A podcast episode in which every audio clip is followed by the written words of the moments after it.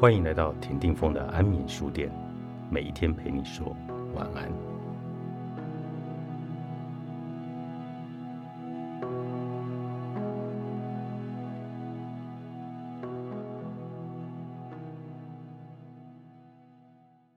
任何人若想要到达正确的终点，一定要经由正确的方式，因为终点就是方法最终极限的开花。目标本身并没有意义，它只是路径开展到最后的一个极限。路径本身和目标是不能二分的，否则的话就会出现一个无法连接起来的空间。我全力支持那些接受，至少在自信上认为，只有正确的方法才能够到达正确终点的人。你无法将它二分，虽然每个人都对它加以二分。特别是政治家们，他们用尽各种错误的方法，却梦想着他们将会到达正确的终点。神学家们也一样的错了，他们以为借由进行仪式、祈求和经典，他们将可以到达生命存在最集中的本质。禅并不在乎是方法还是手段，你二者都是。你尽是方法，也是结果；你尽是道路，也是道路最终的圆。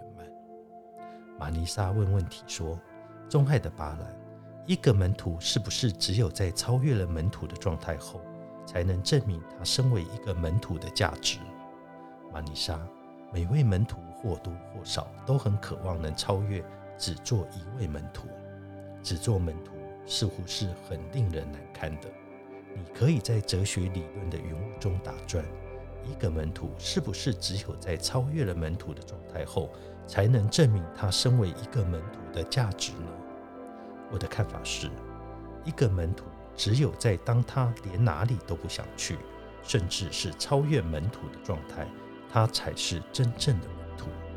当他深深的扎根于他自己，他根本不需要超越。做你自己，你就已经超越了各种关系，不仅只是超越门徒的状态而已。你单独一人。像一座山独自耸立在高高的天空中，有着独自的一份美丽、自由和存在。门徒是无法被超越的。是的，虽然超越会来到，但它不能是门徒的一个目标，它是一个自然发生的现象。当你回到家后，道路就不需要了，你甚至不再需要任何的交通工具。当你是的时候。其余的一切将会自然的掉落。你顶天立地，赤裸裸的站立在太阳底下，在敞开的天空里，你散发出你的美丽和你的喜悦。超越会自然的来到，它绝不会是个目标，它是一个奖赏，让自己尽可能的深入做一个门徒，然后存在就会给予你超越的这个奖赏。如此一来。你本身就已经很足够了，你就不会有太多需要学习的东西了。